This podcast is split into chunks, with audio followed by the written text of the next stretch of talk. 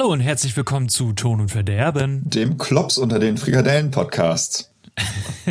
Ich dachte, ich In Berlin sagt man Boulette. Ja, ich wollte mal was äh, Frühstücksthematisches machen, weil wir ja wieder so mitten am Tag aufnehmen. Du, du isst zum Frühstück Klops? Äh, und ein Bier. Und ein Bier, ja. Gut, gut, gute Wahl, gute Wahl. Es ist das äh, deutsche Kulturfrühstück. Fehlt noch äh, eine Wurst dazu. genau. Um, eine Wiener oder ein Frankfurter oder um das eine Weißwurst. Bier um, ja, eine Weißwurst. Um das Bier umzurühren. Und schön das Wurstwasser noch in das Bier. Äh, egal. Ja, sonst, sonst ist die Frikadelle ja so trocken. Ohne Wurstwasser. Oh, ist, oh, ist das trashig. Frikadelle mit Senf, Ketchup oder Mayo? Äh, tendenziell Senf. Manchmal aber auch Ketchup, aber meistens Senf. Bevorzugst du eine Senfsorte? Ähm, jein. Ich wurde, ich wurde auf Bautzener sozialisiert. Ähm, ja, ich auch. Bin aber mittlerweile etwas äh, offener. Also bei Bratwurst und so bin ich gerne bei Löwensenf. Honigsenf, sehr gut. Ich bin auch auf Bautzer getrimmt, aber das liegt daran, weil wir damals im Osten ja auch nichts anderes hatten. Ja, ja, same. ist ja meine Mutter kommt ja aus dem Osten und sie hat so, ja. und sie hat äh, nichts mitgebracht. Das hat sie mitgebracht. Ah. Das ist einfach ah, okay. die Absenz von Sachen hat sie mitgebracht. Bautzner Senf und Rotkäppchen Sekt. Genau. Tobi, wie geht's dir? Wir haben uns zwei Wochen nicht gehört. Wir haben uns tatsächlich zwei Wochen nicht gehört. Ähm, ich, mir ging es in dieser Zeit mittelmäßig bis ganz okay, körperlich so ein bisschen mittelmäßig, weil äh, ja, so mein Bauch sagte, hey, lass mal irgendwie ein bisschen wieder rumsterben, ist das nicht geil? Und deshalb war ich immer mal wieder beim Arzt. Ähm, aber das sollte jetzt, denke ich mal, auch wieder sich beheben. Sonst geht's mir eigentlich ganz gut. Vielleicht liegt's an, an dem Bier mit der Frikadelle, die du morgens isst. Nee, das glaube ich nicht. Da mache ich seit 24 Jahren, aber bisher auch noch kein Problem. ja. ja, ist doch schön. Ja, nee, und. Wunderbärchen. Ähm, genau. Ich war in, äh, in Flensburg mit der Dern. Das war sehr schön. Ein ja. kleiner Zweitagesausflug. Bisschen Fischbrötchen am Hafen gegessen und so, was man halt so macht. Äh, bin ich auch wieder großer Fan von, von Flensburg allgemein. Städte im Norden. Gibt mindestens einen Daumen hoch. Ähm, ja, und dann war ich ja noch bei einem Konzert, aber da können wir gleich drüber reden, weil erstmal möchte ich wissen, wie geht es dir denn? Wie ist dir so ergangen? Ähm, mir geht's ganz gut. Äh, ich arbeite viel und äh, habe eigentlich kaum Zeit. Aber ist okay, ist okay. Äh, macht Spaß und ich werde bezahlt dafür. Also was soll ich meckern? ja, ich habe, ich hatte vor zwei Tagen am 1. November mein, äh, meine einjährige Anstellung bei meiner aktuellen Firma. Mein einjähriges ja. bezahlt werden und nichts tun ich habe ich hab nichts gemacht. Ich war einfach nur anwesend. Bin nach ein paar Stunden wieder gegangen. Super. Schön. Ja, ich habe da ein bisschen mehr zu tun, leider. Was heißt leider? Nee, eigentlich ist es ja gut. Da nee, geht die Zeit wenigstens. Ja, ja, genau. Also manchmal wünsche ich mir auch, ich hätte, also ich werde auch demnächst wieder ein bisschen mehr zu tun haben, aber ich sag mal so, äh, Sommerloch ist noch nicht gestopft bisher. Jetzt kommt äh, die Herbstdepression. Ja, naja, die ist ja alljährig in Bremen. Absolut. Und du warst auf einem Konzert. Genau. Bei Tristan Brusch. Genau. Bei dem war ich auf einem Konzert mit André und Laura und Marlene. Laundry. Mit Laundry und Dan. ähm, ja, und ich sag mal so, Tristan Brusch, die Performance war super kann man sich echt mal gut angucken. ist äh, relativ exzentrisch, exzentrischer, ich, ich nenne es jetzt mal grob Indie-Pop, aber halt wirklich auf eine besondere Art und nicht Indie-Pop, weil, die, weil er nicht bei einem riesen Label ist, sondern es ist schon was Besonderes. Also das kann man sich mal äh, geben. Äh, live tausendmal besser als wie auf Platte äh, wie so oft. Als wie ist schön. Mhm. So, dann gab's da aber noch so ein kleines Problemchen. Und das Problem hieß, die anderen Leute, die sich das angeguckt haben. Und ich hätte sie umbringen können. Mehrfach. Was? Wieso? Es war ganz schlimm. Jakob, es war ganz, ganz schlimm. Das war wirklich die No-Go äh, auf Konzerten Folge kondensiert und nochmal geampt, was da passiert ist. Also, also alle mit Handy unterwegs, ja? Nee, ja, ein bisschen auch, aber das ist mir ja scheißegal. Also dann sollen die halt machen. Es war viel, viel schlimmer. Es war, also das okay. Ding ist, es war halt ein sehr kleines Konzert. Es waren also im Publikum 50 Leute oder so. Ne? Ja. Waren, war nicht so viel. So, das ist ja auch ganz okay. Hätte ja auch eine schöne, intime kleine Crowd sein können.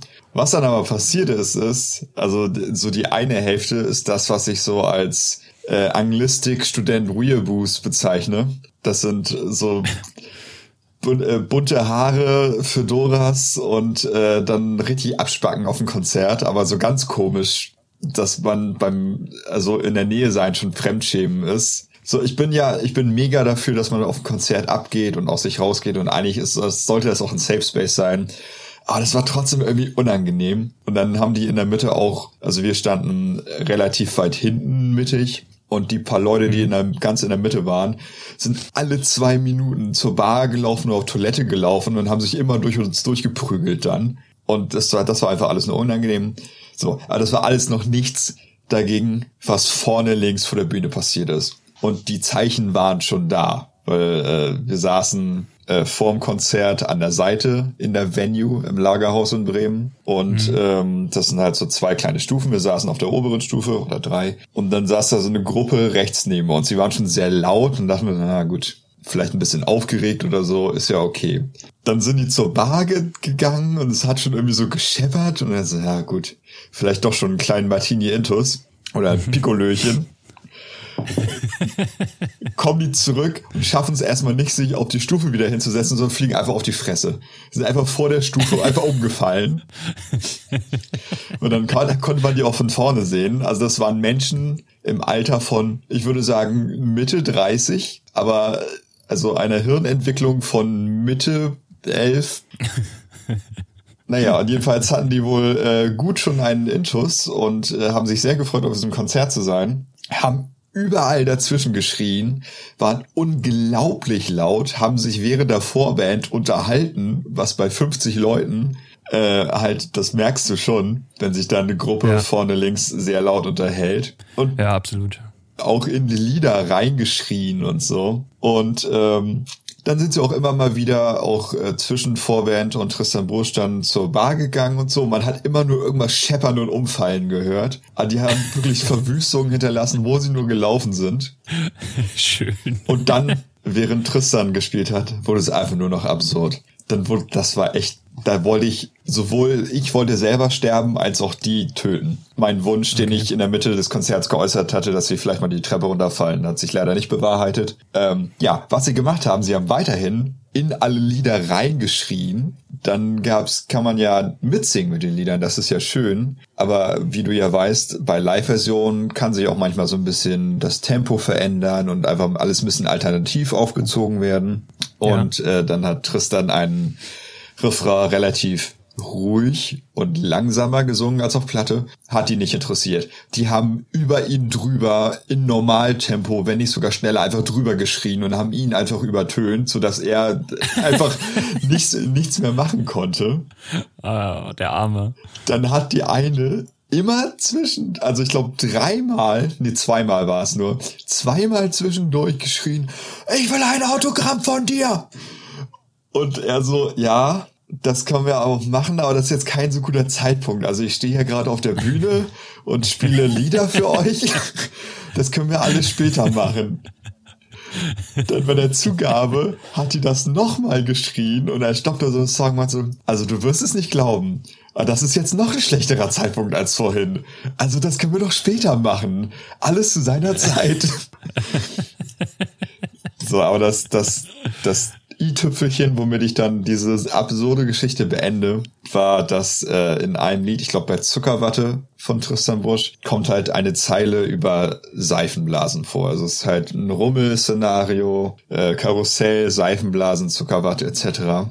Und bei Seifenblasen holt diese dumme Sau, die die ganze Zeit am Schreien war, tatsächlich Seifenblasen raus und pustet die Tristan Brusch ins Gesicht, während er singt. Das heißt, er kriegt Seifenblasen in die Fresse und in den Mund, während er oh. singt. Aber nicht nur das, sie pustet und schreit abwechselt. Das heißt, sie hat dieses Ding, dieses Seifenblasending vorm Mund und du siehst einfach nur von hinten so ah, ah, ah!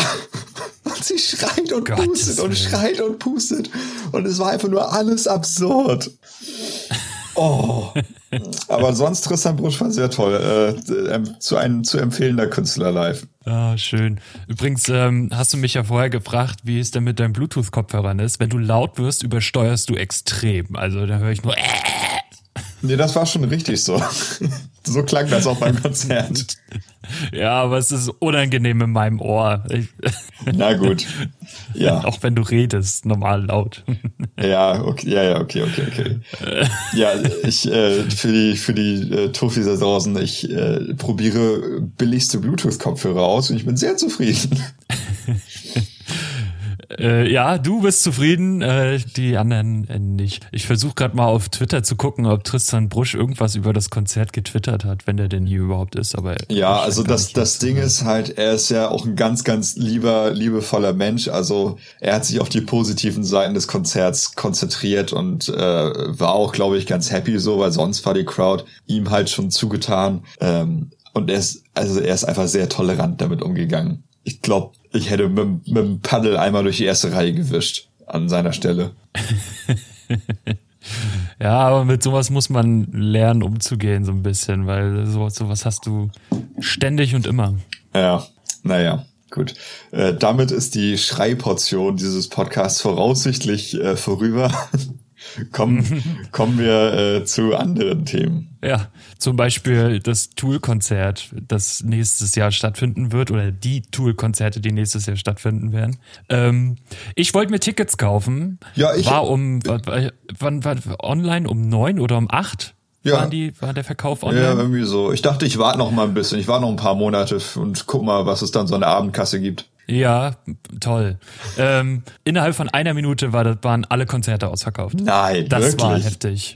Ja, Ja. eine Minute. Und ähm, ich habe mir deswegen jetzt äh, einen Bot angeschafft, der mir, ähm, sobald die Seite online geht, die Verkaufsseite, das Ticket ähm, für 30 Minuten dann sichert. Also wenn du Ticket bestellst bei Ticketmaster oder Eventim oder deinem Lieblingsanbieter für Ticketverkäufe, dann ähm, werden die Tickets ja dann reserviert für 25 Minuten oder 30 Minuten, ähm, so dass du in Ruhe deine Daten eingeben kannst und wenn die Zeit abgelaufen ist, dann werden die Tickets halt wieder neu vergeben an andere Ja. schon üble Erfahrungen gemacht mit dieser Regelung, weil damals bei Feine Sahne, als die, also die sollen ja jetzt in Brandenburg spielen und äh, da, das ist ein ganz kleines Konzert mit 100, 200 Leuten und ich hatte Tickets und als ich meine Kreditkarten äh, Sachen eingeben wollte, meinte Safari, danke Apple by the way, einfach mal abzustürzen Ja, nice. und dann waren die Tickets weg. nice. Ja, deswegen habe ich mir jetzt äh, so einen kleinen Bot zugelegt, äh, damit das nicht nochmal passiert. damit ich auch Chancen habe, irgendwie an, an Konzerttickets zu kommen. Und ich verstehe nicht, warum es keine Zusatzshow dann gibt. Das ist auch so typisch Tool einfach, ne? Ja, also hätte ich jetzt auch wirklich nicht erwartet, dass sie irgendwie was zusätzlich machen oder hochverlegen oder was auch immer. Die machen einfach, Ja. die haben, machen so den einen Plan dann alles andere leck mich. So, das Ich finde Hochverlegen schön, ich nicht. weil, äh, weil Hochverlegen ist bei, bei Tool nicht mehr möglich. Wo, wo spielen die Spielt denn? schon in der größten Venue, äh, in der Mercedes-Benz Arena, glaube ich. Ach so. Oder in der, warte mal, ja, doch in der Mercedes-Benz Arena. Da passen dann schon ah, mit Innenraum vielleicht sieben bis 9.000 Leute rein. Also ich verstehe nicht, es ist 2. Juni, soll das Kon Konzert stattfinden in Berlin. Mhm. Und ich verstehe nicht, warum die das nicht in der Waldbühne machen. Weil da passen 20.000 Leute hin. Ja, und das ist Aber- auch viel schön. Naja. Viel schöner. Ja, absolut. Ist ja auch äh, irgendwie unter freiem Himmel. Und wenn es regnet, so what? Also, naja. Tool halt. Beziehungsweise die können ja fürs Booking können die ja auch nichts. Die, das macht ja auch eine Firma für die. Ja. Gut, aber tja, schade. Ja, Hätte mich gefreut, aber nun kann ich mich nicht freuen. so ist das Leben. Ja, also, life is sad. Ja. So, Olli nimmt eine neue Platte auf. Crazy. Nächstes Thema. So, und dann, da ist er weg. Nein, ich freue mich drauf. Hallo? Tobi? So, wir noch äh, kurze, kurze eine Unterbrechungspause. Tobi, ich höre dich nicht mehr. Wir müssen uns nochmal anrufen. Außer du schweigst jetzt die ganze Zeit. Ich höre höre dich nicht mehr, ich leg auf. Hallo Jakobus. Ah, jetzt höre ich dich wieder. Warte, du bist gerade im Double Feature. Ich muss mal kurz Kopfhörer wechseln, weil Bluetooth hat mich betrogen. ich ich habe dich die ganze Zeit nicht mehr gehört und habe vor, mir, vor mich hingeredet. Ja, jetzt bist du gerade auf Lautsprecher, auf, äh, auf Mikro und alles ist fürchterlich. Ah, dann hört man mich ja in der Aufnahme doppelt. Mindestens. So, warte mal, ich mache mir jetzt mal was ganz Tolles. So, ja. das ist, das ist Ton und Verderben. Immer noch von Profis für Profis. Ja. der, der weltweit zweitbeste Podcast Deutschlands. Der Welt. Und mehr. So, sag mal, gib mal einen Ton von dir, Mäuschen. Ah. Schön. So, jetzt ist alles wieder äh, on, on, the, on the rails. Alright. Äh, so, Olli äh, nimmt eine neue Platte auf. Ja. Erzähl. Ja, weiß ich nichts von. Das hast du reingeschrieben. Nee, habe ich, hab ich nicht. Doch. Nein. Doch. Hä? Nee, ich habe das, ich hab das Safe nicht reingeschrieben. Ach so, doch, habe ich reingeschrieben. Ja, toll, ey. Super. wow, ich glaube, das habe ich direkt äh, nach der letzten Folge reingeschrieben und seitdem sind drei Jahre vergangen und ich befinde mich in Delirium. Meine Güte, was ist denn heute los hier? Ja, äh, Olli Schulz nimmt eine neue Platte auf. Erzähl mir mehr. Und ja, ich habe mich, ich habe mich gerade bei unserem, bei dem Punkt hier gefragt, wer ist, wer ist Olli überhaupt? Stark. Ganz großes Kino hier. Ähm, ja, Olli Schulz nimmt eine neue Platte auf. Das habe ich seinen Insta-Stories entnommen. Denn äh, mhm. er hat während der Aufnahmen oder nach äh, in seiner Studiozeit ist ein bisschen äh, herumgelaufen und hat, glaube ich, was hat er gesagt? Er hat irgendwie acht Lieder schon aufgenommen äh, und halt zu irgendeinem Grad fertig. Auf jeden Fall passiert schon was im Lager Olli Schulz und da kann man sich ja drauf freuen. Auch Absolut. im Lager Rammstein passiert etwas. Einiges. Ja, sogar sehr viel. Ja, sehr viel passiert. Äh, und zwar haben sie nicht nur eine große Stadiontour angekündigt. Nein. Jetzt nimmst du meinen Punkt einfach vorweg. Oh. Ja. Wo, Sondern worüber euch Jakob gleich erzählen wird, weil ich kann dazu nicht mehr sagen. Nein, sie haben auch schon Geigen und Orchester und Chor in Minsk für das siebte Studioalbum aufgenommen. Das heißt, es ist tatsächlich ja. schon orchestrales aufgenommen worden und wir dürfen uns freuen, in den nächsten 40 Jahren ein neues Rammstein-Album begrüßen zu dürfen. In, in welchem Zeitraum nochmal? in den nächsten 40 Jahren voraussichtlich. Schön. ja, und äh, sie gehen auf Tour, auf Stadiontour. Mhm. In Deutschland sind es Gelsenkirchen, München, Dresden, Rostock, Berlin und Hannover. Das sind, glaube ich, alle Termine in Deutschland. Wien ist dann noch dabei, äh, was ja quasi auch Deutschland ist. Ja, und Luxemburg. Großdeutschland. Dachverband, wie man, wie man heutzutage sagt. Mhm, genau. Äh, in der Schweiz, glaube ich, gar nicht. Äh, ich sehe zumindest keinen Schweiz-Termin. Ja, ist dann so, ne? Tut mir leid, liebe Schweizer, ihr dürft leider nicht. Ähm, naja, aber, aber auch selbst äh, schuld. Wer sich in so einer alten Republik von allem abschottet und sich überall raushält, der verdient halt auch kein Konzert. Doch, in Bern spielen sie sogar am 5. Juni, äh, habe ich gerade überlesen. Na gut. ähm, ja, und ich freue mich drauf. Ich werde mir auf jeden Fall Karten holen. Der Vorverkauf beginnt am 8. November. 2018, logischerweise. Und sie spielen im Juni beziehungsweise Ende Mai. Das wird sicherlich richtig toll. Äh, meine letzte Rammstein-Erfahrung war ja so mittelmäßig. Ähm, beziehungsweise war eigentlich gar nicht vorhanden, weil ich von dem Konzert nichts mitbekommen habe. Denn äh, das war auf dem Highfield. Ich glaube, ich habe die Geschichte schon mal erzählt. An dem Tag lief es lief Flüssigkeit gut in meinem Mund. Warte, warte, das klingt total falsch. Oh, ich weiß genau, was du meinst. Es ist sehr, sehr eklig. Ähm, Nee, ähm, ja, hat gut funktioniert auf jeden Fall mit dem Trinken. Und äh, bei Rammstein bin ich dann irgendwann kurz davor aufgewacht und habe gesagt, Rammstein habe ich schon fünfmal gesehen, ich gehe jetzt ins Bett. Und dann bin ich ins Zelt gegangen und als Rammstein angefangen hat zu spielen, bin ich dann eingeschlafen. War ein sehr schönes Erlebnis. Ja, finde ich auch sehr äh, vernünftig. Ich, Schlaf ist wichtig. umso, oh, Schlaf ist wichtig, ja. Äh, umso mehr freue ich mich jetzt, dass sie ähm, in Rostock spielen, im Ostseestadion. In Berlin könnte man dann ja auch nochmal hingehen. Wenn ein Ticket nicht 100 Euro kosten würde. Ähm, aber wahrscheinlich werden die Ticketpreise ziemlich, ziemlich hoch sein. Aber man kriegt bei Rammstein natürlich sehr viel dafür geboten. Ach, guck mal, hier, 252 US-Dollar soll es in Mexiko kosten. Schön. Ja, das war ein Schnapperle. 225 US-Dollar. Das VIP-Ticket 395. Ja, Da muss, muss man zu dritt zusammenlegen, damit man alleine gehen kann. aber was, ich frage mich aber auch, was kriegst du denn für ein VIP-Ticket? Also wirst du dann von Till Lindemann persönlich angezündet oder was? Na, das wird man ja sowieso, wenn du in den ersten beiden Reihen stehst. Ja, aber nicht, nicht so persönlich. Also er kommt dann zu dir hin, streicht dir über die Wange und mit einem Sturmfeuerzeug brennt er die Augen raus. Ich glaube, so ist das. Also er, eins wird er sicherlich nicht machen, dir über die Wange streichen. Wenn dann äh, nimmt er seine Faust und haut dir dann in die Fresse. also ich glaube, Till ist ein zarter Boy. Ja, glaube ich tatsächlich auch, aber äh, bei denen, ich kann die, kann die alle so schlecht einschätzen. Also, tja, man hört viel in Schwerin, ähm, aber ja, die Strandpartys jedes Jahr äh, an der Ostsee sollen sehr mh, mm, exzentrisch sein. Weiß ich nicht. Ist sehr schwer einzuschätzen, die Band. Aber komm, gehen wir einfach mal weiter, ja. äh, bevor wir uns hier jetzt stundenlang auf Rammstein festlegen. Was mich sehr überrascht hat letzte Woche war, dass Tenacious D ein neues Album rausbringen am 2. November. Also gestern. Mhm. da wir aber Oktober-Release haben, besprechen wir das Album natürlich erst in vier Wochen. Ähm, und es gibt dazu schon so eine kleine, also es gibt natürlich die, die paar Singles, die vorweg quasi rausgekommen sind. Zum Beispiel äh, Colors oder Daddy Ding Dong, mhm. was ein sehr schöner, schöner Titelname ist. Und äh, dazu ist so eine kleine Videoshow auf YouTube erschienen. Quasi so ein bisschen Adventure Time mäßig, aber weniger flüssig, also eher mit Bildern. Äh, das Album heißt, glaube ich, Apokalyptico. Ich bin mhm, mir ja. gerade gar nicht sicher. Ja.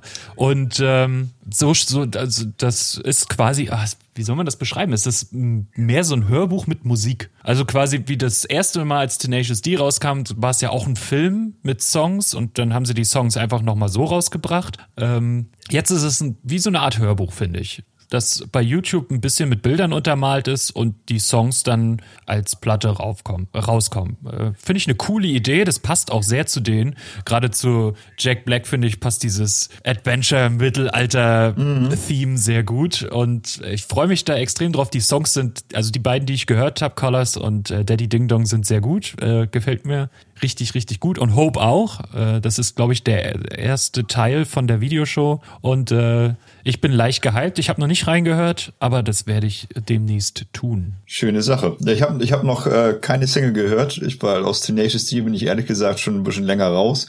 Äh, werde ich mir aber irgendwann mal zu Gemüte führen. Da werden wir ja auch sicherlich dann äh, in der nächsten Release-Folge zu Genüge äh, drauf zu sprechen kommen. Ah ja, ich sehe gerade, es sind 21 Songs. Uff. Aber bestimmt. auch und das Album heißt Post-Apokalyptico. Ach, Post-Apokalyptico, ah, gut. Aber so bestimmt ein paar Skits und so drauf.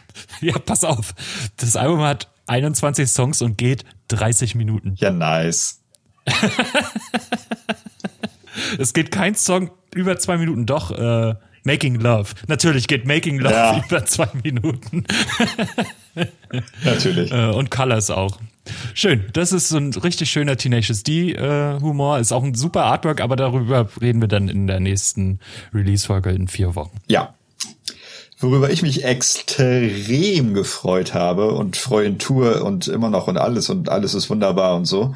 Ähm, mhm. Eine meiner absoluten Lieblingsbands, Beaten to Death, äh, haben ein neues Album angekündigt. Und es kommt noch im Dezember raus, noch dieses Jahr. Äh, und das gute Ding wird Agronomicon heißen. Äh, hat auch ein wunderbares Artwork mit wieder sehr viel Pink äh, und, und alles ein bisschen, also fröhlicher Satanismus. Und äh, ich bin, ich, ich freue mich so unglaublich drauf. Beaten to Death ist einfach eine der besten Bands überhaupt. Das ist lustiger, melodischer Grindcore, der sich überhaupt nicht selbst ernst nimmt. Und es ist einfach nur alles großartig daran. Und also mein, mein Höschen ist ein bisschen feucht vor Freude. Es ist sowieso immer sympathisch, wenn man sich nicht allzu ernst nimmt. Ja. Und ich meine, mit so, mit so einem wirklich over-the-top-Namen wie Beaten to Death, dann, dann einfach nur lächerliche, also gute Musik mit lächerlichen Texten zu machen, fantastisch.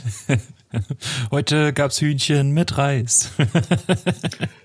nee, sowas nicht, aber die, die Leads.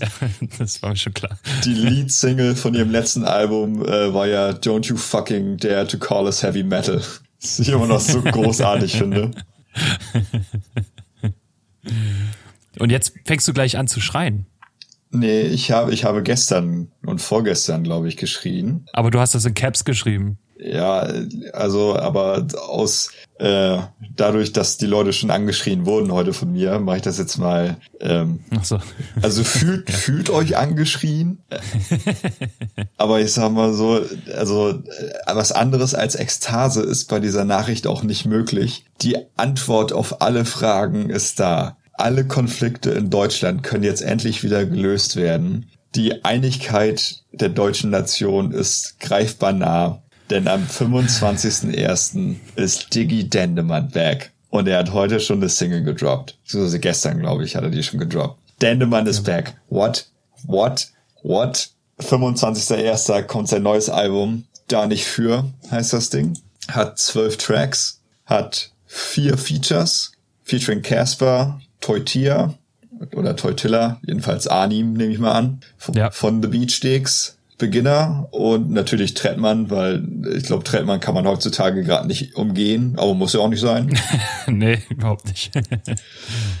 ja, und äh, die erste Single Keine Parolen ist draußen mit einem sehr guten Video auch und ich bin ganz hibbelig und auch begeistert von Keine Parolen, weil es ist eine Kante, eine lyrische Kante, eine ein Statement, aber auch so sehr im Dendemann-Stil, dass ich gar nicht mal eine volle Interpretation wage, weil da so viele kleine vertrackte Wortspiele und und es ist so ein bisschen ambivalent, aber irgendwie doch sehr klar. Und es ist einfach sehr Dendemann und er traut sich was und ich freue mich und ich bin ganz sehr freudig in Erwartung. Und jetzt darfst du auch reden. Ja, also ganz so gehypt bin ich nicht, aber es liegt ein bisschen so daran, dass der letzte Auftritt auf dem Highfield mich einfach überhaupt nicht überzeugt hat.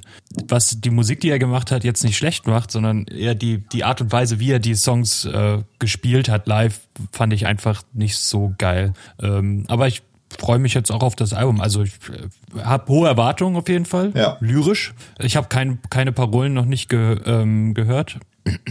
Aber ja, ich freue mich drauf, aber es ist noch ein bisschen hin, ne? Noch zwei Monate. Ja, aber ich hätte tatsächlich damit gerechnet, dass das noch dann ein bisschen später kommt. Also, also eine von zwei Dingen hätte ich erwartet. Entweder er droppt das Ding einfach aus dem Nichts komplett oder dass es dann ja. doch noch eine längere Promophase kommt, weil das ist ja nur auch schon mal ein Hype hier, Dendemann. Letztes Album ja. vor acht Jahren gewesen. Ähm, ja, apropos letztes Album, also auf, auf Spotify hat er ja alles runtergenommen, ne? Ja, bis auf die äh, aktuelle Single. Die gibt's. Ja, genau, bis auf die aktuelle Single und die Features, die er hat. Ja, ja, genau. Ja, deshalb da bin ich äh, sehr, sehr gehypt. Ja, was auch das Thema Konzert und Hochverlegen angeht. Ähm, denn man, der Vorverkauf für die Tour, da hat ja schon vor einem Monat oder so angefangen oder vor zwei, drei Wochen. Ähm, mhm. Ja, nach einem Tag wurde schon hochverlegt in Bremen äh, ins Pier 2 und da habe ich echt keinen Bock drauf.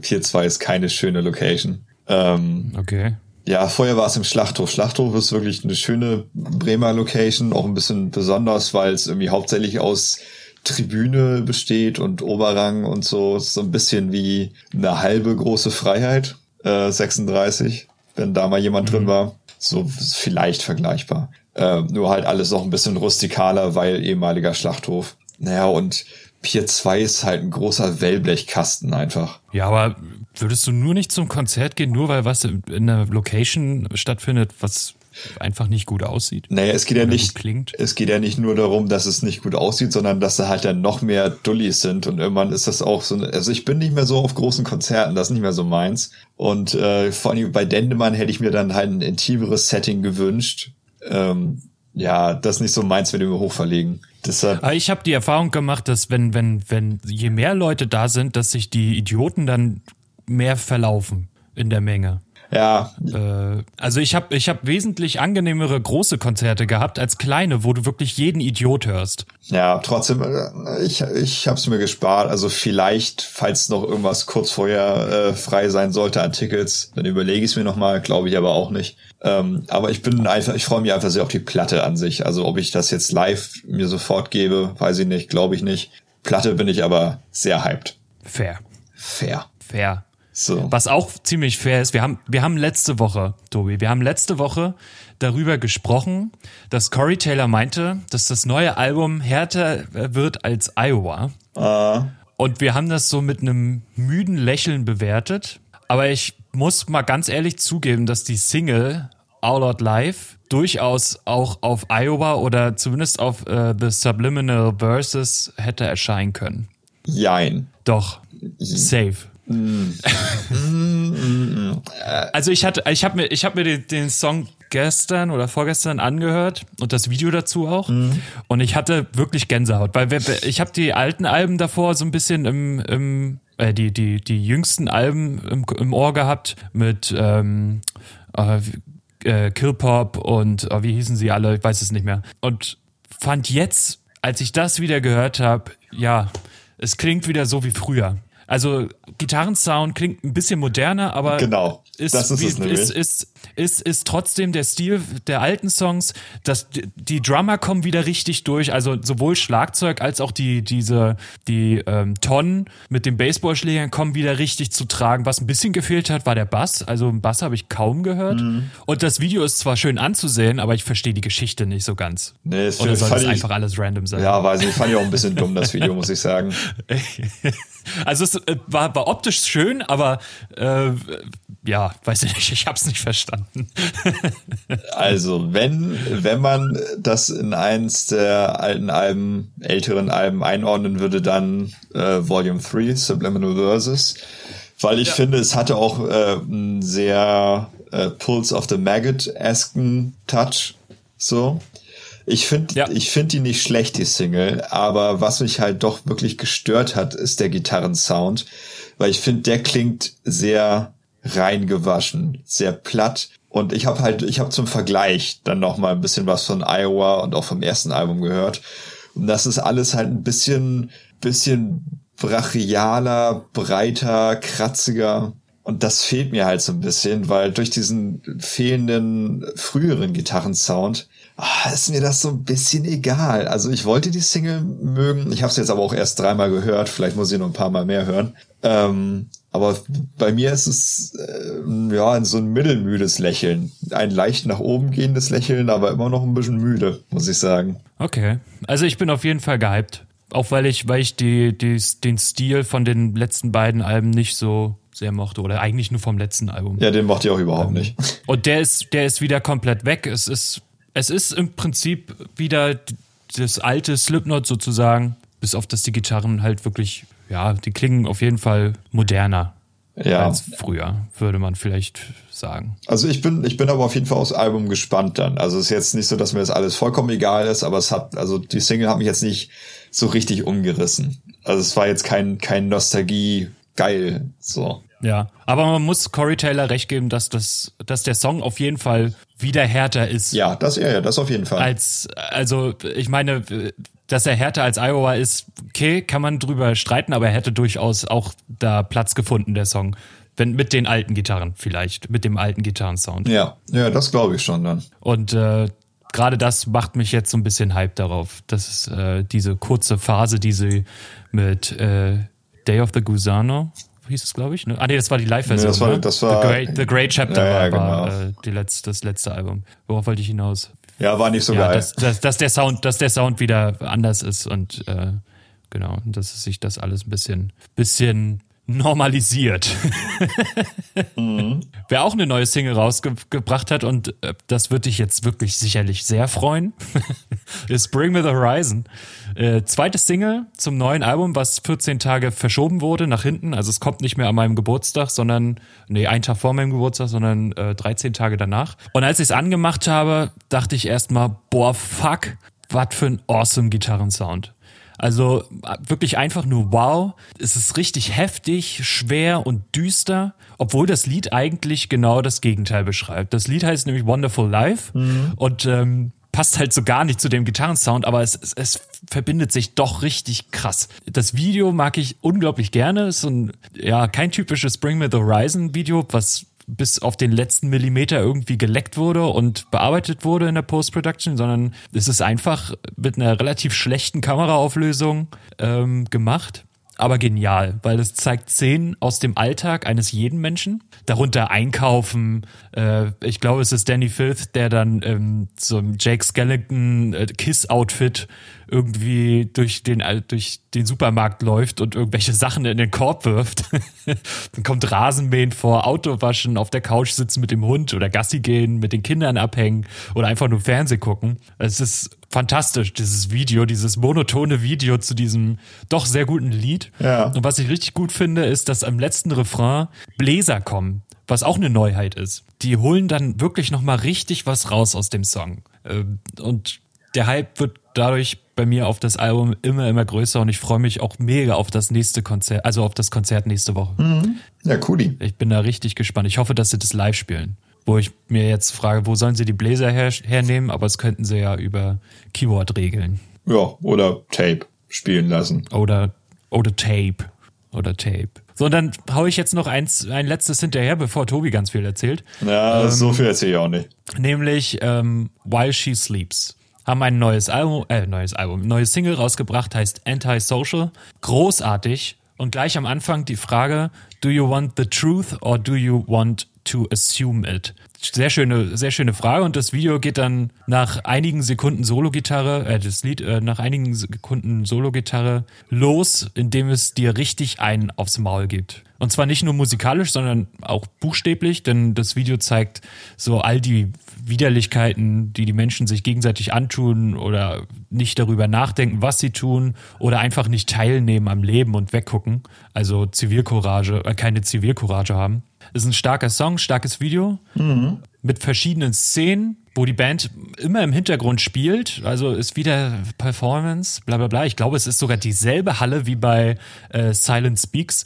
Ähm, äh, aber im Vordergrund passieren ständig irgendwie so, äh, ich sag mal in Anführungsstrichen, antisoziale Dinge. Mhm. Zum Beispiel eine Schießerei und man sitzt äh, im, Hinter hinter, im Hintergrund, hinter der Haustür und man sitzt aber gemütlich auf der Couch und guckt Fernsehen und interessiert sich nicht dafür. Oder eine Lehrerin, äh, die in der Schulklasse ist, ähm, wo die Kinder nur auf das Smartphone gucken. Äh, jemand, der im Bus verprügelt wird und niemand davon Notiz nimmt. Und dann, was ich auch mega geil finde, ein Manager, der eine Rede hält und plötzlich im zweiten Cut ist, ist dann Blut an seinen Händen. Und äh, das ist auch mega gut gemacht einfach.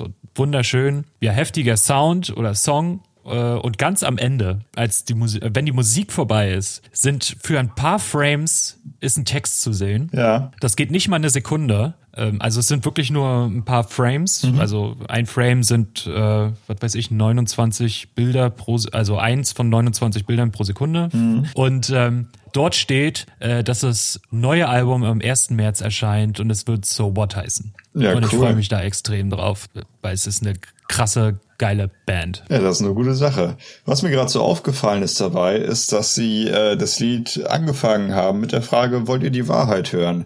Und weißt du was, das stört mich immer an die toten Hosen, dass sie nie mal gefragt haben, ob wir die Wahrheit hören wollen. Im Gegensatz zu den Ärzten. Die haben das nämlich mal gefragt. Ja, ich finde, das ist aber auch das große Manko an den Hosen. Ja, das finde ich nämlich auch, dass sie nämlich einfach nicht die Ärzte sind. Ja, absolut. Wollt ihr die Wahrheit hören? Nein! äh, ja, gut. Äh, haben wir die Singles durch? Ich glaube, jetzt kommen Alben. Genau, Alben und EPs. Äh, anfangen habe ich, äh, hab ich eben noch mal kurz reingeschoben, äh, will ich mal mit Rockstar. Rockstar ist, äh, ich sag mal, der Podcast-Community sicherlich ein, äh, ein Begriff, äh, Rapper und Teil von Radio Nukular, ein kleiner Spaten-Podcast, den wir auch noch hier groß machen, so wie wir die Hosen groß gemacht haben. ähm, ja, und der hat jetzt nach, ich glaube, vier Jahren oder fünf Jahren, ich bin mir nicht sicher, wann Pubertät sein letztes Album rauskam, hat er jetzt ein neues. 2014. 14, okay, also seit vier Jahren. Ähm, er hat jetzt äh, sein neues Album rausgebracht und das Ding heißt Cobblepot. So, und dazu äh, hat er immer mal wieder auch was in den Podcasts erzählt. Ähm, er hat lange versucht, hat den Nachfolger für das letzte Album zu machen als Deutsch-Nerd-Rapper und äh, hat quasi, ich glaube, Anfang dieses diesen Jahres alles äh, in den Wind geschossen und nochmal komplett neu angefangen und ähm, hat ein interessantes, gutes Synth Album, also Synth Nerd Rap Album rausgebracht. Also die Instrumentals sind, glaube ich, alle fast ausschließlich äh, mit äh, Synth Lead, sag ich mal. Und äh, die, ja. die klingen echt gut. Also ich bin ein äh, großer Fan von. Also äh, er reitet die, die Welle des äh, Stranger Things Synth Revivals richtig hart. Das merkt man hier, aber es klingt auch wirklich sehr, sehr fett. Ähm, abfeiern kann ich es trotzdem nicht von Anfang bis Ende, weil ähm, ich bin nicht so ein Riesenfan von seiner Singstimme.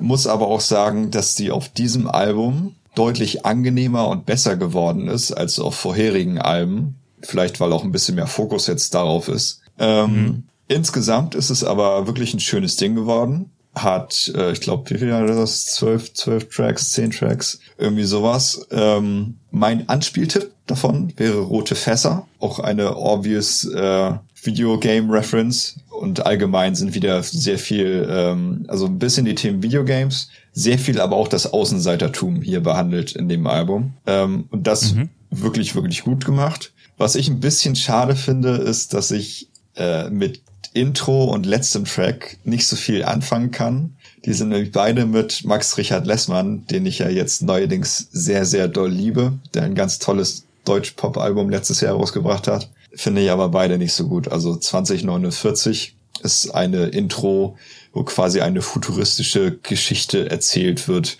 von wegen und äh, er guckte durch seine Cyberbrille die Frau mit seinem Modul an und bla bla sowas.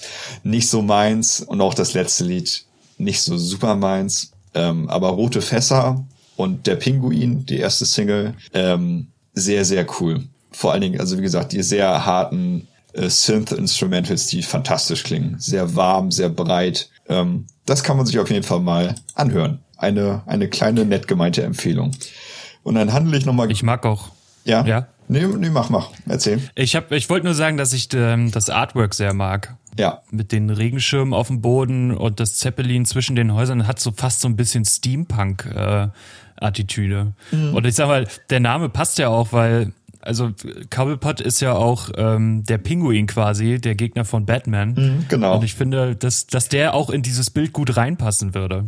Irgendwie. Ja, das ist alles so ein bisschen angelehnt, weil also Max äh, ja. liebt den Pinguin, hat den auch äh, auf, ah, okay. auf der Wade tätowiert, den, den ba ah, Batman-Villain. Ja. Ähm, genau, und das ist alles daraus so ein bisschen angelehnt. Das Antisoziale und das Außenseitertum, also es greift alles bisschen ineinander und ist wirklich ja. sehr schön umgesetzt. Also ein, ein ernst gemeintes Schulterklopfen gibt's von mir dafür. schön. Ja, finde ich ein guter Zusammenhang. Und ich mag Steampunk sowieso total gerne. Also ich liebe das. Das ist sehr schön. Gut. Gut. Äh, du wolltest noch irgendwas sagen. Genau, ich wollte eigentlich nur ganz kurz den nächsten Punkt Iron Reagan abhandeln. Äh, sehr, sehr kurz. Mhm weil dazu gibt's äh, tatsächlich nicht so wirklich viel zu sagen.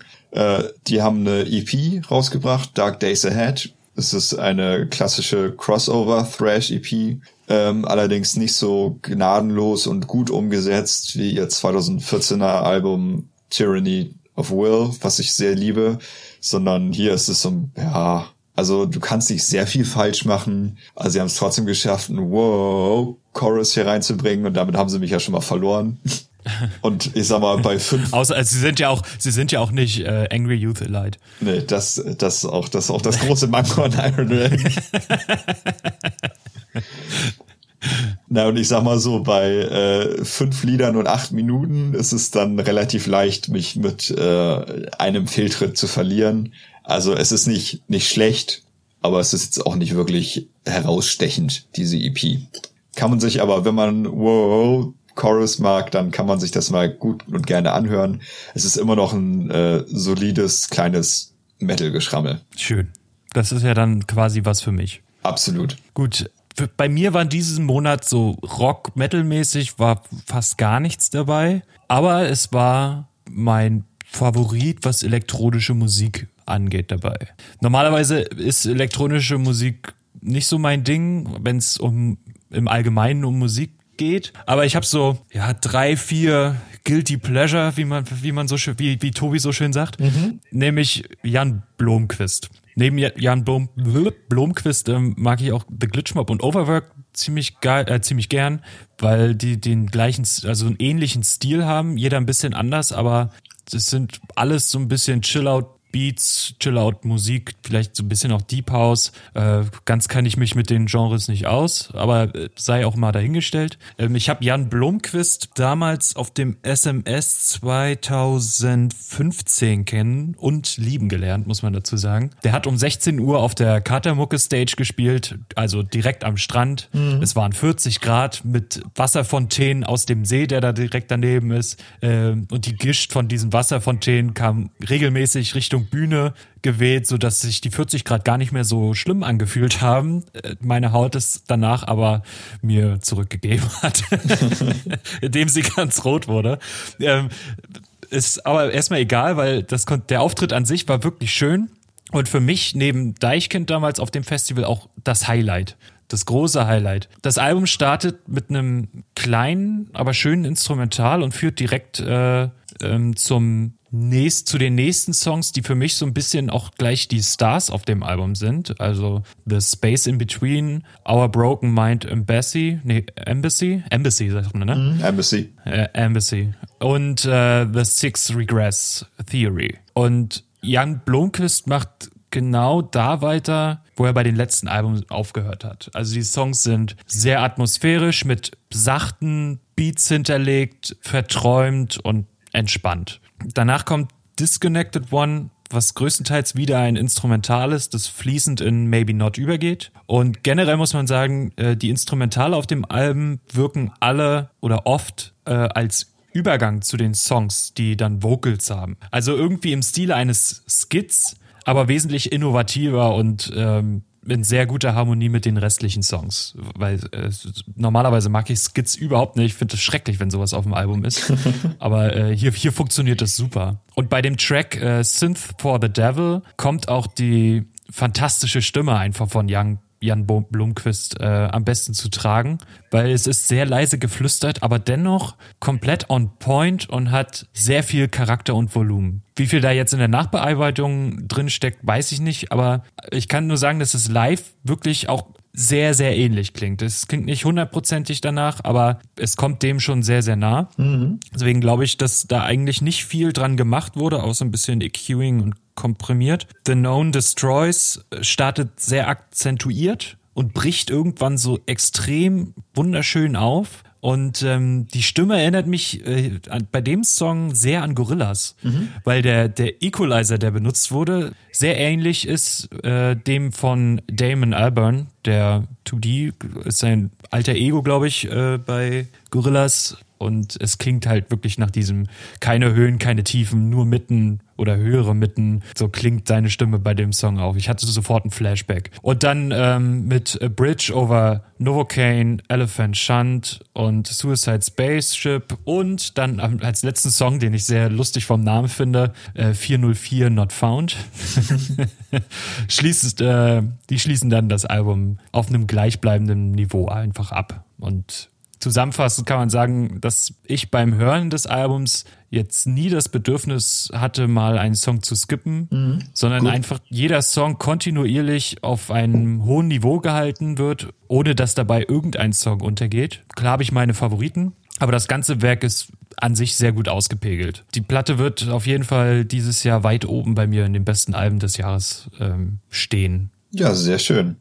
Auch wenn ich finde, Was ich, dass, äh, ja, dass, dass das große Manko an Jan Blomqvist ist, dass er nicht Jan Vetter ist, aber sonst alles gut. Kannst du jetzt mal aufhören damit? Sorry. Was, äh, nee, alles gut. Was ich übrigens ähm, noch sehr gut fand ähm, bei der Live-Performance auf dem äh, Sonne, Mond, Sterne Festival, dass er nicht einfach nur mit Laptop und Mixer auf der Bühne steht, sondern mit einer Band. Und Smoothie Und vielleicht können sich... Ah? Nichts, ich habe nichts gesagt. Hast du Movie Maker gerade gesagt? Mm, mach mal lieber weiter. Ja, ich höre das dann im Schnitt.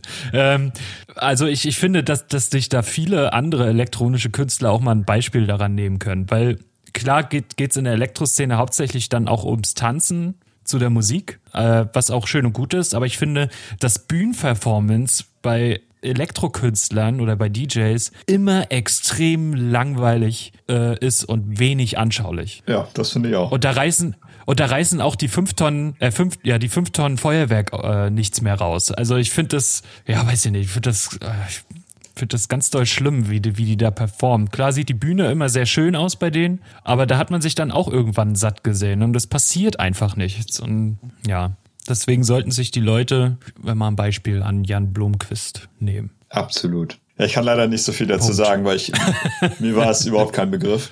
Äh, Jan Blomqvist. Ja, ist auch äh, eher eher eine Nische. Mhm. Also ich sag mal, The Glitch Mob und also sowas höre ich halt gerne. Glitch Mob und Overwerk habe ich auch nur kennengelernt, weil GoPro damals, also diese kleine Kamera, damals immer ähm, die Songs als Hintergrund verwendet haben für die Videos, die sie ähm, gemacht haben und auf YouTube veröffentlicht haben. Und dadurch bin ich dann auf diese Musiksparte ge ge getroffen mhm. und habe mich so ein bisschen äh, verguckt. Zumindest in die drei Künstler. Schön. Bands. Projekte. Projekte. Kollektive. Kollektive. Künstler. Ja. Du musst jetzt sagen Künstler. Künstler. Gut. Kommen wir zu äh, Behemoth. Jo. Äh, Behemoth hat ein neues Album draußen. Ich war sehr hyped. Das heißt Behemoth. Mod. Behemoth. ein neues Album draußen. So, und das war für mich so eines der äh, meist antizipierten Alben des Jahres, weil im Jahre 2014 haben sie The Satanist rausgebracht, was eins der besten Metal-Alben der letzten fast zehn Jahre ist, würde ich behaupten. Das ist ein sehr, sehr, sehr gutes Album. So, und dann ist man mhm. natürlich gespannt, was nach so einem Magnum Opus dann kommt. Und das Artwork sah sehr danach aus, dass sie das fortsetzen weil es äh, ähnlich aussieht. So, mhm. und jetzt ist I Loved You at Your Darkest draußen. Fantastischer Titel, by the way. Ja, guter Titel, finde ich auch. Gutes Artwork. Sonst unterwältigend für mich. ich hab's kommen sehen. Ja. Wenn es schon so ankündigst. Mhm. So, und zwar äh, aus den Gründen, für die es viele mögen, mag ich es nicht. Äh, aber ich glaube, da geht's auch nicht nur mir so. Ähm, Behemoth geht ein bisschen auf dem Pfad von The Satanist weiter, aber sie haben alles etwas aufge aufgelockert, aufgelüftet, haben die schnellen, sehr dichten, harten Riffs äh, ja Melodien weichen lassen an vielen Stellen und viel Luft gelassen. Und das, was man bei The Satanist hatte, dieses schnelle, aggressive, Schlag auf Schlag, Black and Death Metal ist ja nur auch jetzt nicht so die äh, Kuschelvariante der Rockmusik. Ähm, mhm. Das war halt alles minutiös getaktet auf The Satanist, so dass du dich von jedem Lied kaum erholen konntest, bis das nächste losging. Vielleicht mal ein bisschen atmosphärische Intro, aber es war halt wirklich gnadenlos. Was wir jetzt hier auf dem Album haben, ist sehr viel mehr Melodien, die viel Tempo rausnehmen, ohne für mich persönlich viel gute Atmosphäre zu bringen. Also für mich ist es einfach nur sehr viel verlorenes Tempo. Mhm. Und ähm, das klingt alles nicht mehr so fürchterlich böse. Und ach, da muss ich noch mal ein bisschen drumherum aus, ausholen. Thematisch geht's halt wieder äh, ausschließlich um Religion, um äh, das Christentum und ähm, Hypocrisy und hast du nicht gesehen, was ja zunächst erstmal nicht verwerflich ist, aber es war, es ist halt quasi immer das Thema. Und dieses mhm. Mal halt auch mit so Songtiteln wie äh, God equals Dog. Ah es ist, weiß ich nicht, nicht so clever, muss man jetzt sagen. Lächerlich. ja, und dann geht aber auch gleich die Behemoth Cash Maschine an. Single rausgebracht. Eine Woche später kam das God equals Dog äh, Hundefutter im Webstore. Kein Scherz. Ach du Scheiße. Also da die Cash Cow, die äh, grast auf Behemoth Wiesen. Ja. So, das ist für mich als Hörer manchmal ein bisschen anstrengend, dass es nur dieses eine Thema ist, weil irgendwann hast du es auch ein bisschen erschöpft, irgendwann kannst du halt nicht mehr so wirklich clever darüber singen. Hat aber auch den Grund, wo ich jetzt mal verteidigend einspringen muss, es ist eine polnische Band und äh, in Polen ist ja auch der äh, rechte die rechten Konservativen äh, wieder sehr auf dem Vormarsch. Und äh, insgesamt ist Polen ja ein sehr katholisches Land. Und äh, was das mhm. angeht, ähm, wird derzeit und in den letzten Jahren wieder sehr versucht, aufgrund von Religion äh, vieles zu verbieten, vieles einzuschränken. Und das ist halt so ein bisschen der Behemoth-Kreuzzug dagegen. Gegen dieses sehr rückschrittliche, konservative, christliche. Aber es ist jetzt lyrisch nicht so super clever umgesetzt und wie gesagt musikalisch auch nicht so sehr schön für mich. Das Hauptgegenargument für mich ist nämlich, dass nicht nur ein oder zweimal, sondern ich glaube sogar drei oder viermal ein Kinderchor hier reingestreufelt wurde. Und ich hasse Kinderchor. Ich kann das überhaupt nicht ab. Ich finde das so scheiße. Lass doch die Kinder zu Hause. Also, die müssen doch jetzt nicht auf dem Behemoth-Album drauf sein. Und was singen die denn da? Ja, die singen dann halt sowas wie, ja, ich werde mich nicht der Kirche unterwerfen oder ich erkenne Satan als meinen Herrn an. Halt einfach so, so normal provokante Scheiße, die halt irgendein 16-Jähriger auch schreiben könnte. Und dann, oh, das lassen wir Kinder singen, denn die Kinder sind die Unschuldigen, die von der Kirche eingezogen werden und jetzt drehen wir dieses Paradigma um. Ist nicht so clever, wie es für einen 16-Jährigen klingen mag, deshalb bin ich da nicht so ganz begeistert von. Schön.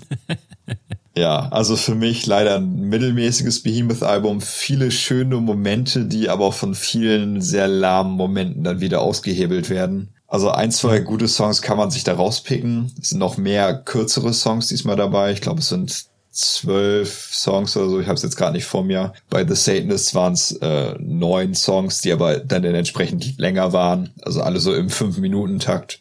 Und hier hast du halt mehr zwei, drei Minuten Lieder. Also du kannst dir hier was rauspicken, aber als Gesamtalbum ist es für mich persönlich dann zu viel gewollt, aber nicht gut okay. umgesetzt. Naja, schade. Ja. Kommen wir von vom Behemoth zu sieben kleinen Schweinchen. Oh, schade. Ich habe gedacht, du zählst jetzt durch, weil ich habe schon den Finger bereit gehabt, ob du die richtige Anzahl. Ja, ich werde es jetzt, ich werde es ja jetzt auch äh, vorlesen, denn äh, unsere wunderbare kleine Band Pix, Pix, Pix, Pix, Pix, Pix, Pix. Ich, ich glaube, das waren ja. genug Pix. ja, das war richtig. Hat ihr, ja, ich sag mal, erstes richtiges Album rausgebracht, King of Cowards.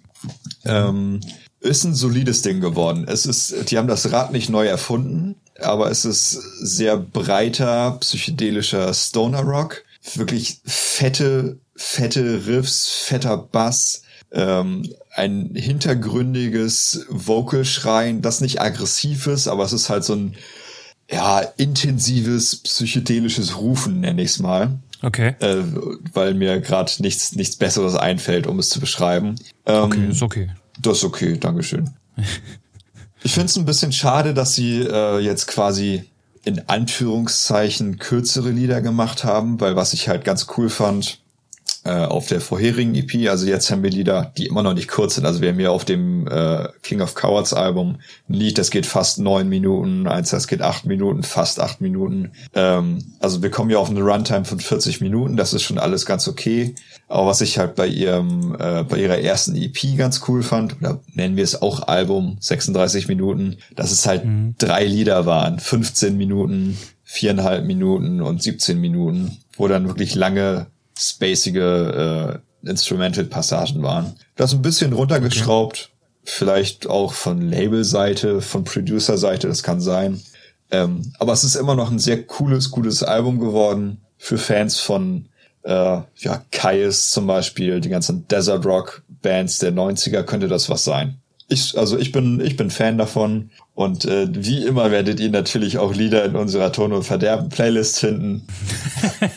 Ich habe aktualisiert, ja. Also ich habe ähm, viel nachgeholt. Das ist gut. Das mache ich nämlich jetzt auch mal wieder und pack jetzt mal vom King of Cowards Album das Lied A66 raus, äh, rauf. Das ist das längste mit fast neun Minuten und äh, ganz repräsentativ für das Album, finde ich. Äh, aber auf jeden Fall eine Empfehlung von mir. Schönes, breites Rockalbum. Absolut.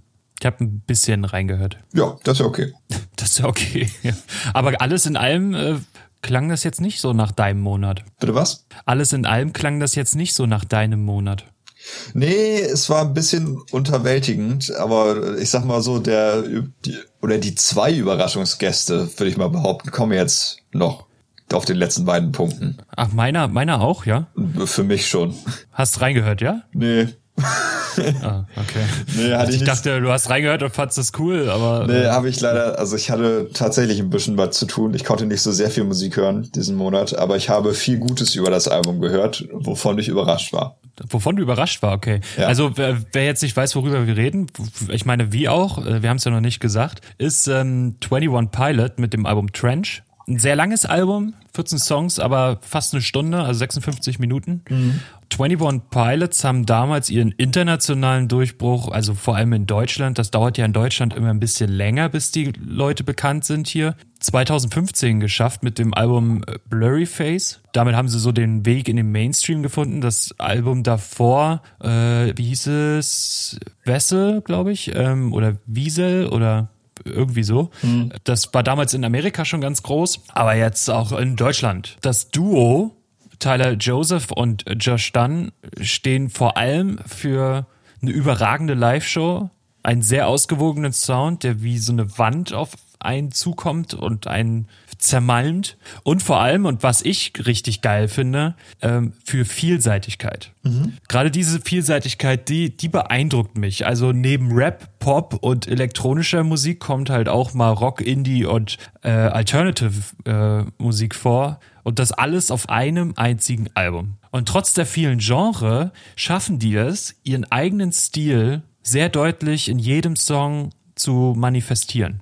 Das, das finde ich großartig. Also was die da reißen, ist der Wahnsinn. Und gleich nach den ersten drei Songs hat man schon vier, äh, äh, fünf verschiedene Genre gehört. Es, ist- also nach, nach Jumpsuit, äh, Levitate und Morph haben sie so, hat man sofort alles gehört, was, was die Musikszene zu bieten hat, vielleicht außer Hardcore und Metal.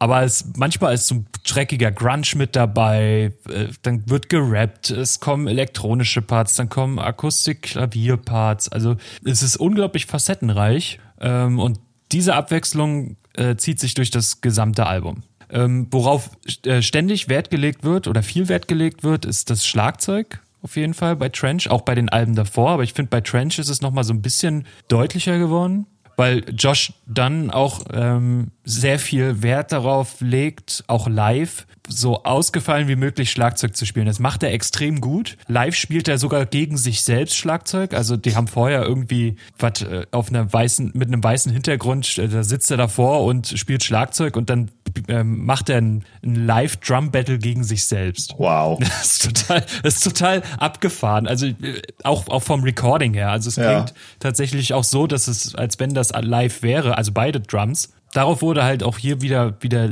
Wert gelegt, weil neben den Stimmen ist das Schlagzeug halt oft das Zentrum von den Songs ähm, und wird nicht nur für Rhythmiken benutzt, sondern auch so als Erweiterung des Sounds. Also dadurch, dass mal ein Delay auf der Hi-Hat oder auf der Snare sind, dass ganz viele verschiedene Schlagzeugtypen auch genommen werden. Also die Snare hat mal 14 Zoll und ist so und so tief und mal hat sie 16 Zoll und ist ein bisschen flacher. Das hört man gerade bei dem Song äh, Neon Gravestones, finde ich.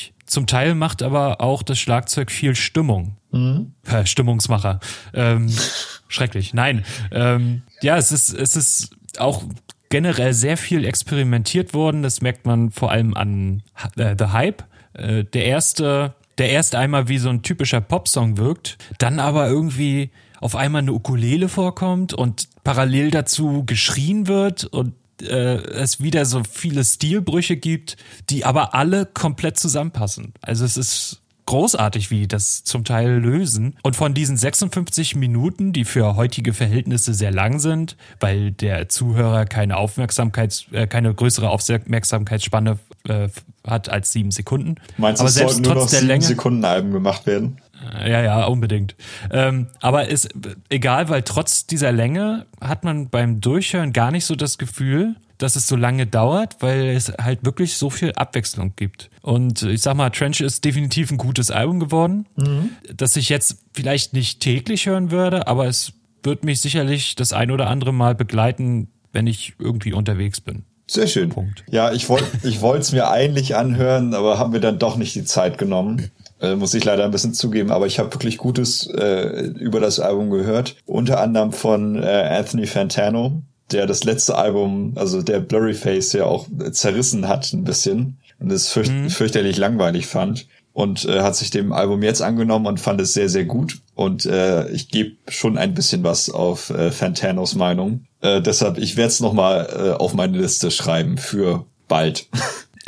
für bald. Ich weiß noch gar nicht, welchen Song ich in die Playlist tun soll, aber es wird wahrscheinlich My Blood. Mhm. Einfach weil es auch der meistgeklickte Song jetzt auf Spotify ist. Mach das also mal. bei 21 Pilots. Nee, auf ganz Spotify. Nee, auf ganz Spotify ist es, glaube ich, immer noch Ed Sheeran. Ja, wahrscheinlich. Der Pisser. Ich, ich guck mal, während du ähm, das nächste. Genau, wir kommen, äh, kommen zum letzten Album. Und da komme ich nämlich gleich auch nochmal auf Fantano zurück. Ähm, es geht mhm. nämlich um Daughters. Daughters ist vielleicht, ist, denke ich mal, den meisten kein Begriff, weil die eher, ja, ich nenne sie mir jetzt mal äh, Untergrundlegenden sind die sich mit jedem Album ein bisschen neu erfunden haben und auch sehr sporadisch Alben gemacht haben. Auch weil sie sich auf jedem Album nochmal irgendwie anders zerrissen haben. Die haben 2003 mhm. ihr erstes Album rausgebracht. Das heißt Canada Songs. Zehn Songs, elf Minuten. Vollkommen okay. abgedrehter Mathcore. Also das einfach nur, einfach nur beknackt, aber irgendwie geil äh, aber auch mit fantastischen Songtiteln. Äh, zum Beispiel mhm. äh, das dritte I Slept with the Daughters and All I Got Was This Lousy Song Written About Me. Und das wird, das wird dann quasi eine Minute lang geschrien mit vollkommen durchdrehenden Gitarren. Ähm, oder I don't give a shit about wood, I'm not a chemist. Und sowas alles. What the fuck? Ja, also sie, sie haben wundervolle Anfänge gehabt. Das war 2003. 2006 haben sie dann ihr zweites Album rausgebracht, Hell Songs. Das besitze ich auf Platte sogar. Da haben sie die äh, Spielzeit verdoppelt auf 22 Minuten. Äh, mhm. Fünf Jahre später das Self-Title-Album mit, ich glaube, 25 Minuten circa. Und dann haben sie sich aufgelöst und sind jetzt zurück mit You Won't Get What You Want. Und das Ding ist 48 Minuten lang, also nochmal ein okay. deutliches Stück länger. Ja. Und ähm, ich habe vorhin nochmal so die kurze, das kurze Making-of von dem Album geguckt. Und dann meinten die so, ja, wir haben uns für jedes Album was Neues überlegt, aber es gab schon einen gewissen Daughter-Sound. Und jetzt waren wir so lange nicht mehr auf Tour, wir haben uns so lange nicht mehr gesehen und wir waren ja auch einfach keine Band mehr. Wir haben uns ja aufgelöst. Wir konnten jetzt nicht einfach nochmal wieder alte Daughter-Songs quasi neu machen, sondern wir brauchen jetzt mal was komplett Neues. Und wir mussten die Leute überraschen, weil wir können nicht zurückkommen und quasi das gleiche wie früher machen. Wir müssen irgendwas komplett anderes machen. Ja. Und also sie haben auf jeden Fall was hier auf die Beine gestellt mit diesem Album.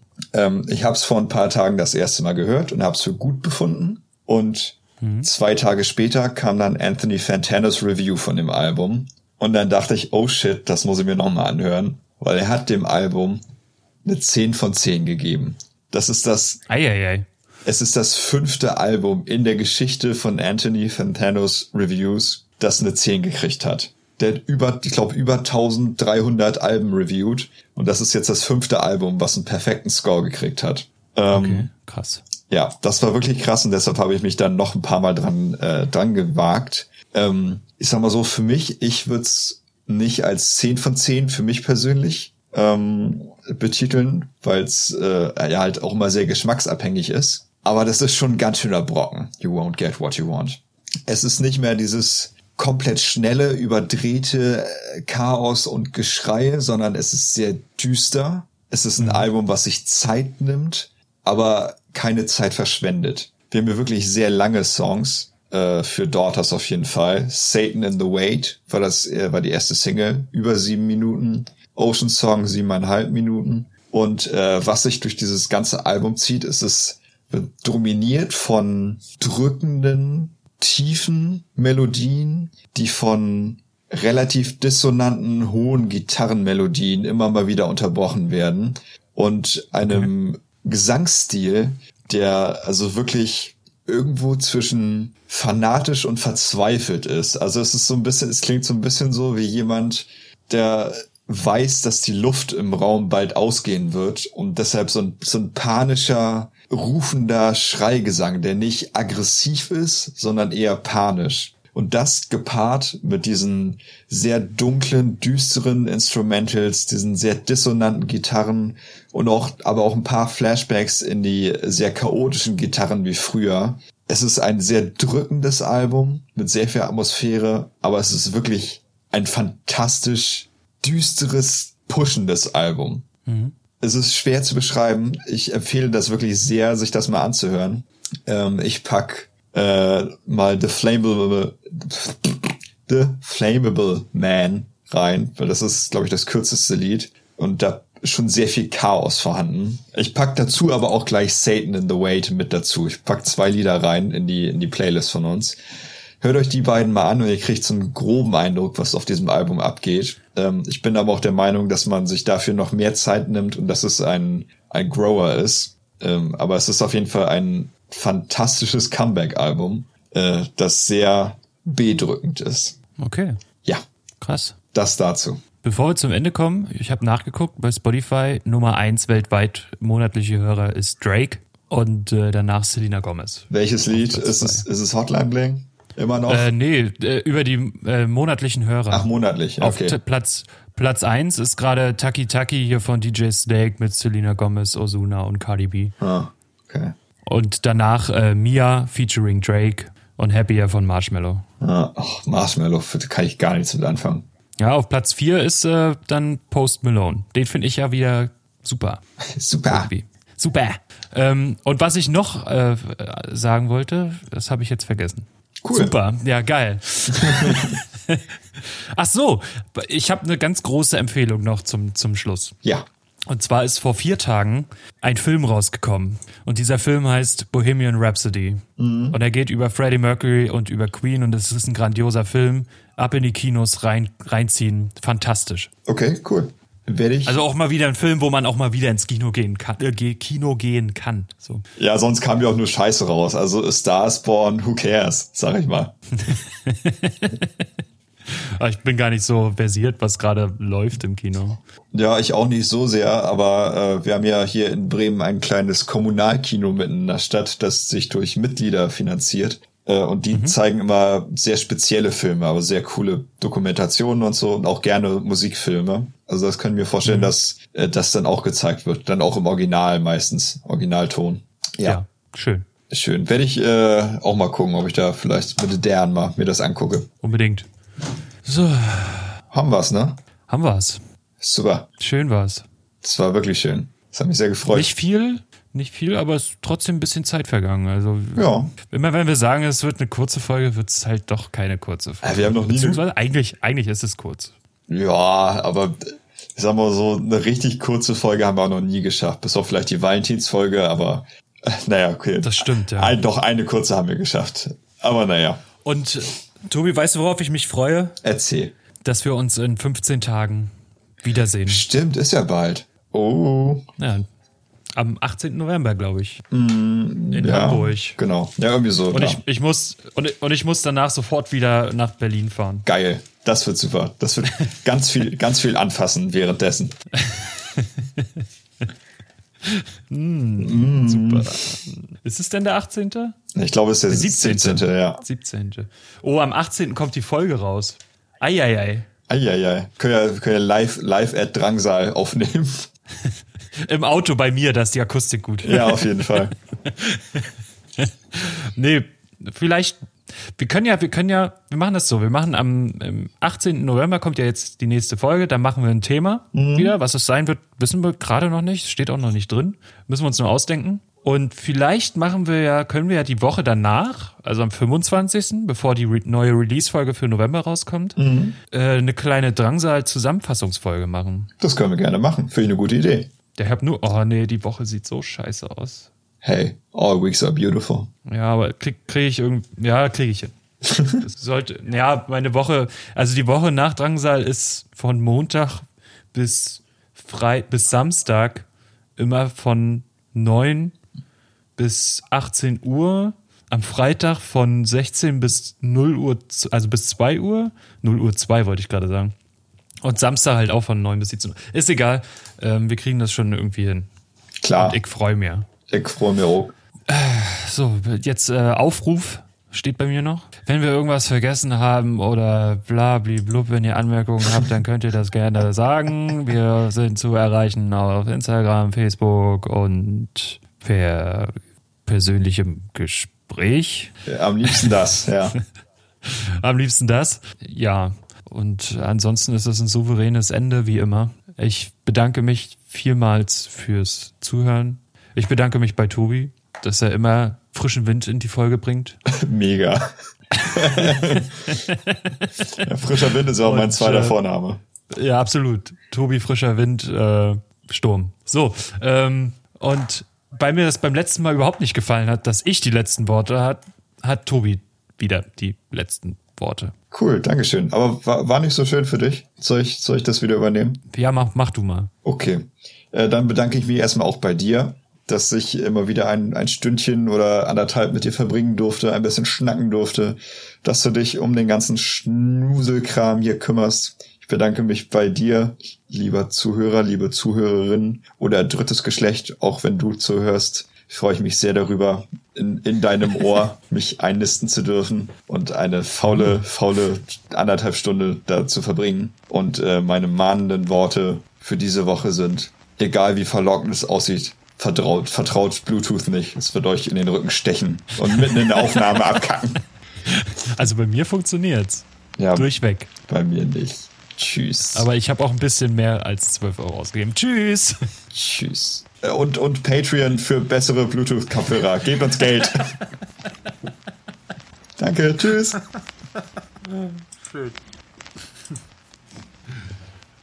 Willst du noch irgendwas sagen oder können wir jetzt aufhören? Ich bin schon weit weg vom Mikro. Okay, alles klar. Dicht.